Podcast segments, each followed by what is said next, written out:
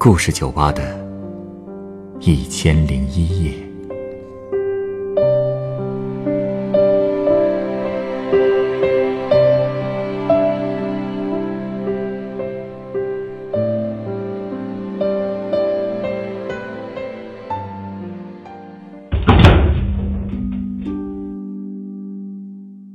欢迎光临故事酒吧。今天来到酒吧的这位客人，讲述了自己高三时的一段特殊的经历。当大家都在努力学习的时候，为什么他没能坚持下去？另一种选择，会让他看到怎样的世界呢？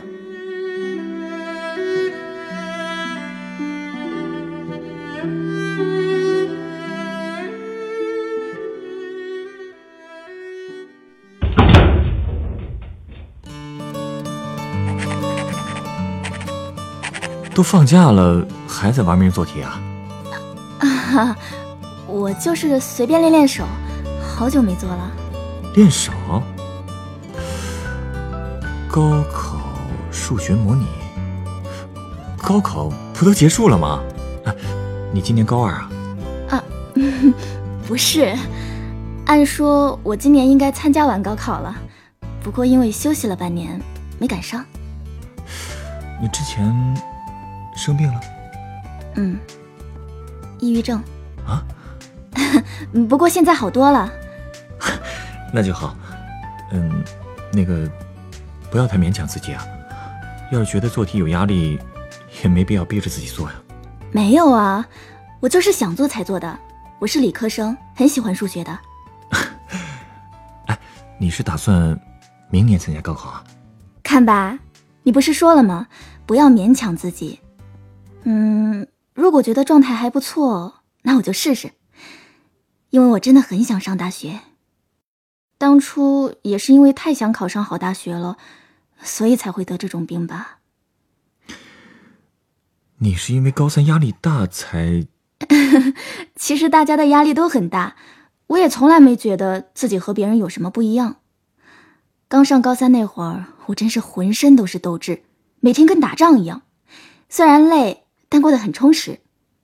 不过，可能是因为学校环境的问题，才让我慢慢有点承受不了了。那学校是不是对你们太严格了？主要是感觉太陌生、太孤独了。初中毕业的时候，我算是个优等生，所以有很多高中可以让我选。但也是阴差阳错，最后我去的那个高中，其实并不适合我。而且我进的还是那个高中的火箭班。我家在郊区，我是跨区考进那所高中的，需要住宿。刚进去的时候，我就发现世界真的好大，我就像个大山里走出来的孩子似的，觉得自己特别渺小。周围也没有一个认识的老同学，更是见不到家人，所以特别孤独。但我还是很努力。不过没想到。无论再怎么努力，我的排名总是一次比一次低。高中的学习难度确实比初中上了一个档次啊，嗯，特别是理科。是啊，到最后我都成了火箭班里垫底的了。哼 那时候我经常一个人偷偷哭，每天都很自责，甚至还会自残。我越来越不敢直视同学和老师。好在当时还有一个好朋友陪着我。他是我进学校后第一个主动认识我的同学，军训时也特别关照我，所以后来我们就成了死党。多亏有他，我才撑到了高三。不过上了高三以后，我的情绪波动的越来越厉害，成绩也没有多少改善。可即便如此，我还是很努力，每天早上我都准时早读，课间做小测验，午休去答疑，下午放学还要去补习。晚上随便吃点饭就要回去写现实训练，接着上晚自习，回宿舍还要洗澡洗衣服，要在熄灯前把所有事儿都做完。那时候每个人的桌底下都放着一箱子的书，桌面上都摊着七八张卷子，墙上的排名表经常更新，气氛特别紧张。虽然我的成绩总是很不理想，但我还是鼓励自己，下次一定会有进步。可老师却不这么看，他总觉得我不够努力，总说我跟班里其他女生没法比。不只是老师，连家里人最后也都在责备我。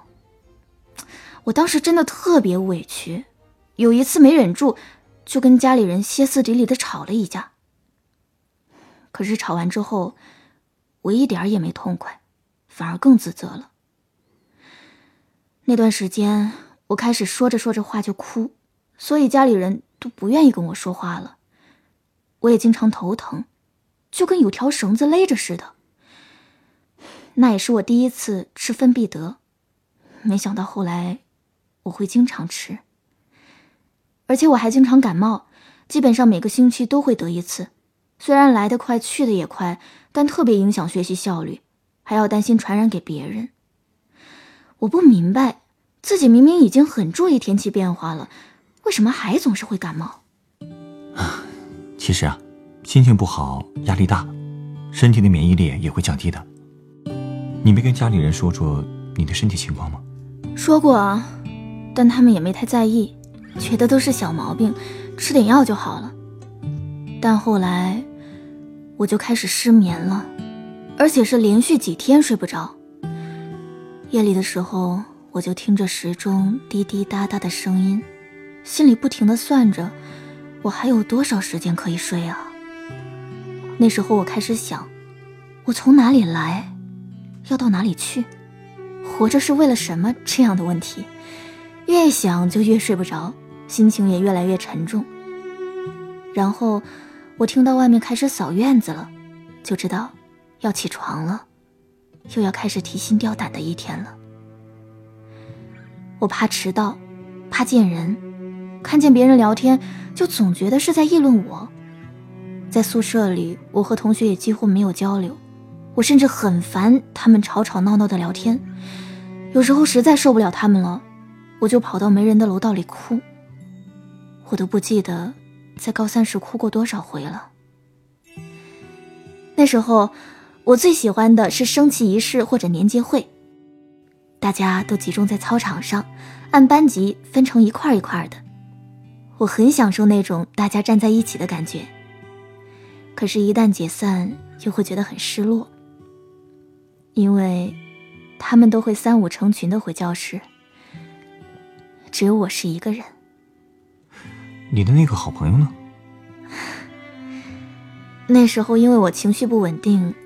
和他也疏远了，所以每次我一个人站在操场上的时候，都会在原地等一会儿，假装在等人，实际上是想等大家走了，我再走，这样就不会有人发现我很孤独了。你是什么时候决定去看病的？是一个老师建议我去的，他看我一直都很不开心，就让我去看看心理医生。他担心我是不是得了抑郁症。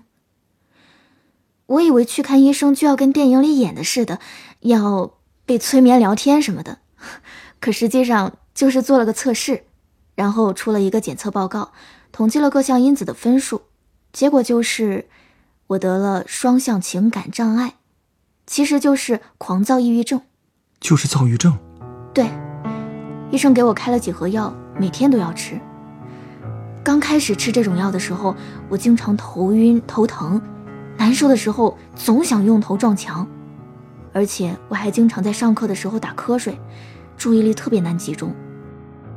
为了能让自己保持清醒，我试过很多种方法，但都没用。而且我发现，自己对吃东西也没什么兴趣了，整个人就跟被抽空了一样，每天过得跟行尸走肉似的。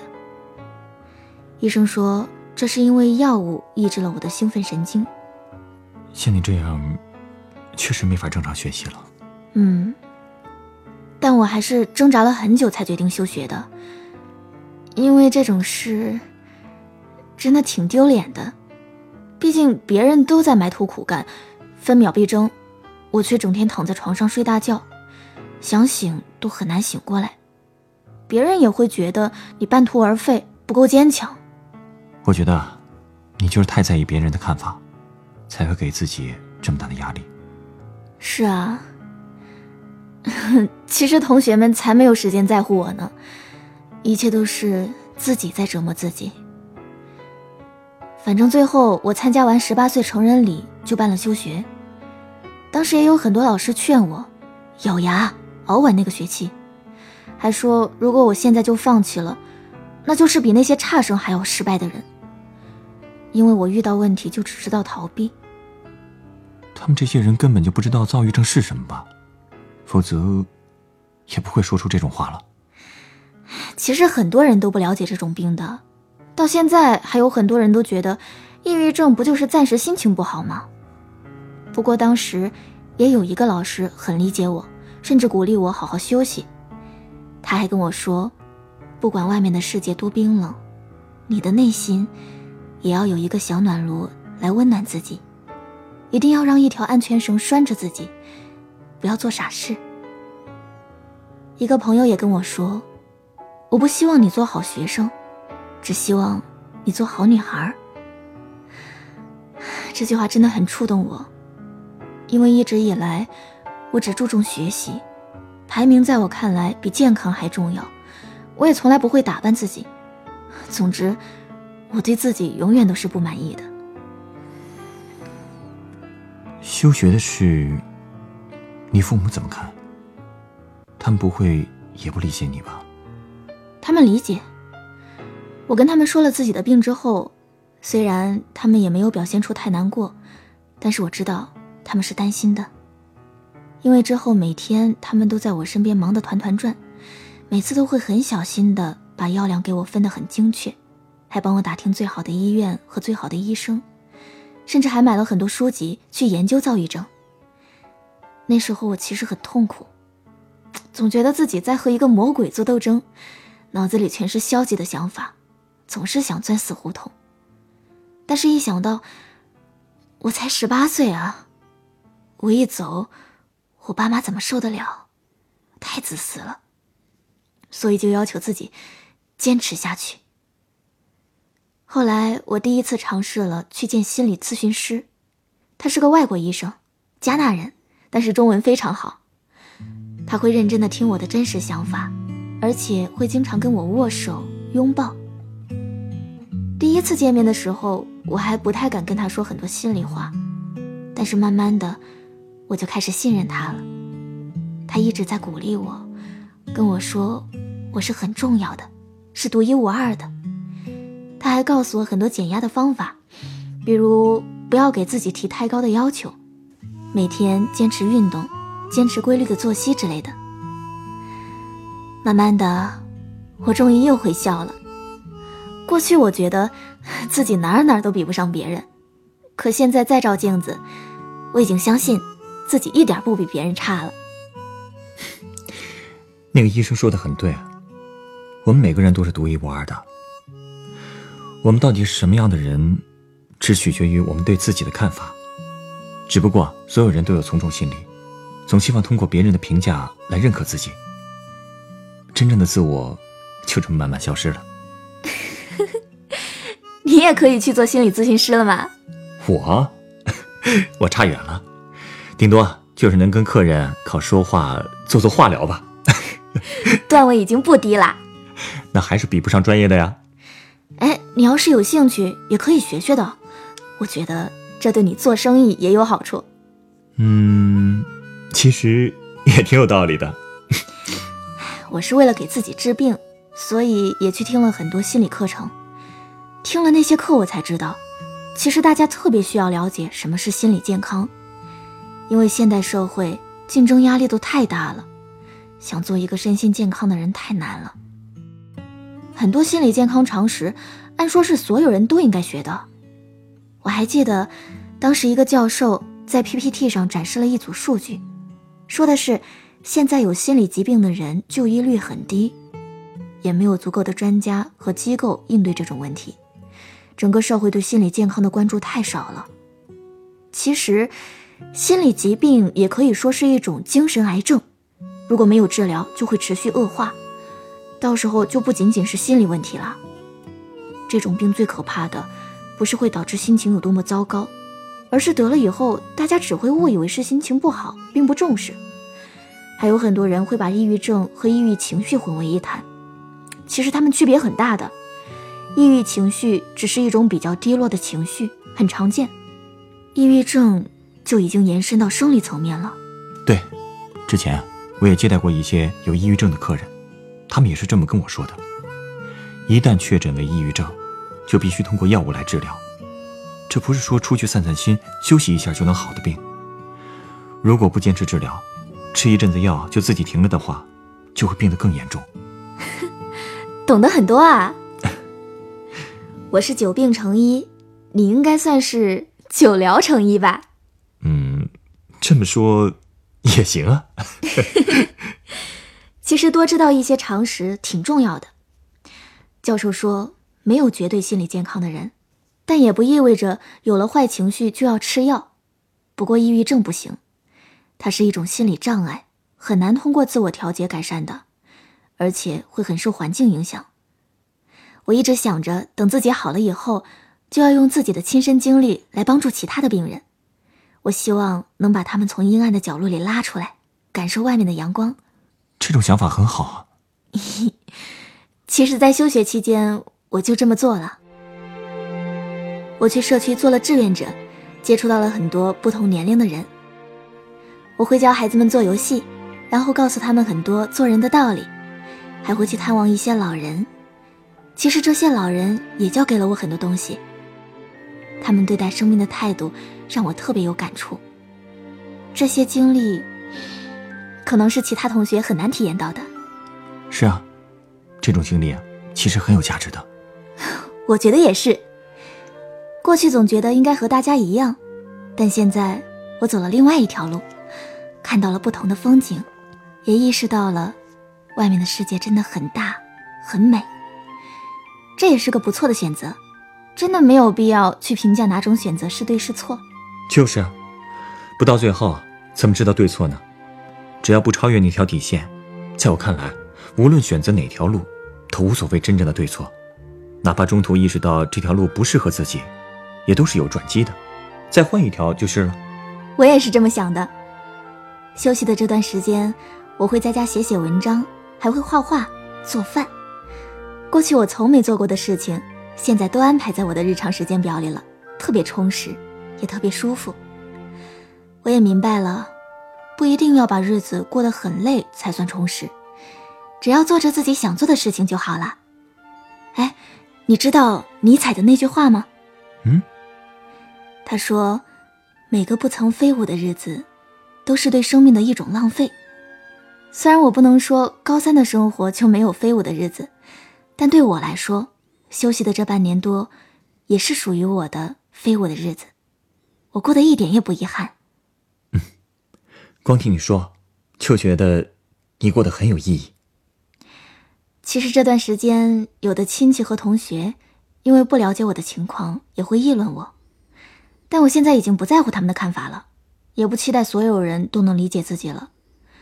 我在网上看到了一首小诗，感觉就像是写给我的一样，所以就收藏起来了。哪首诗啊？喏，就是这首。献给因为孤单吃很多饭的你，献给因为厌倦睡很多觉的你，献给因为悲伤哭的很多的你。我写下，把陷入困境的心。当做饭一样咀嚼，反正人生都是要由你自己来消化的。写的很好吧？嗯，每个人的人生，确实是需要自己来消化的。谢谢你给我讲的故事。哎，稍等啊，我想送你一杯鸡尾酒。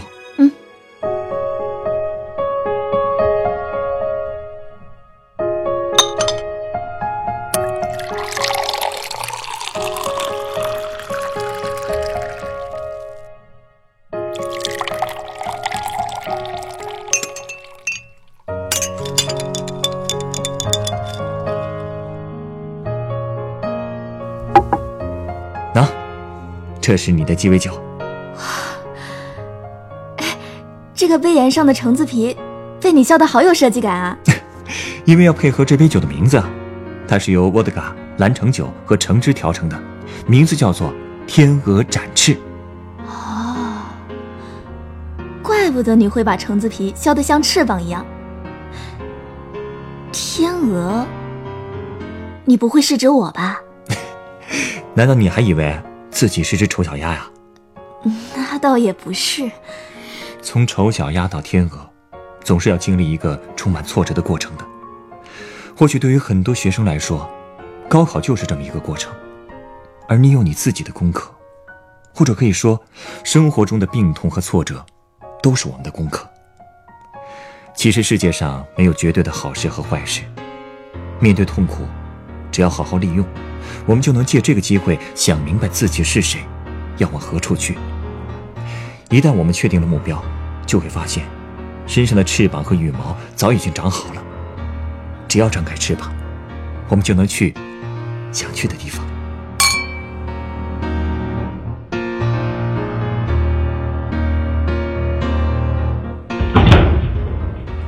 本故事原作《雨过天晴》，改编制作成寒，演播赵爽七二九晨光，录音严乔峰。下一个夜晚，欢迎继续来到故事酒吧，倾听人生故事。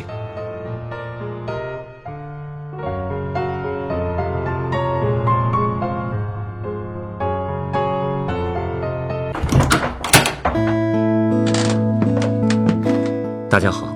我是故事酒吧的调酒师陈光。故事酒吧是一个分享真实人生故事的地方。如果您有想分享的故事，如果您愿意将它做成广播节目，在故事酒吧中由专业演播人员演绎出来，我们欢迎您的投稿。投稿故事有真实基础即可，可以虚构一些细节，字数在四千至一万字，记叙文体，文笔无需华丽，只求通顺质朴。我们非常欢迎积极、阳光、正能量的故事。稿件由制作人审核后，是否采纳会及时通过邮件通知您。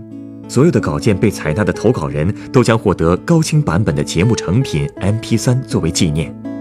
如果您在北京，也有机会来录音机房观摩现场录音。投稿邮箱：幺六五三四幺四二三 @QQ 点 com。幺六五三四幺四二三。at qq 点 com。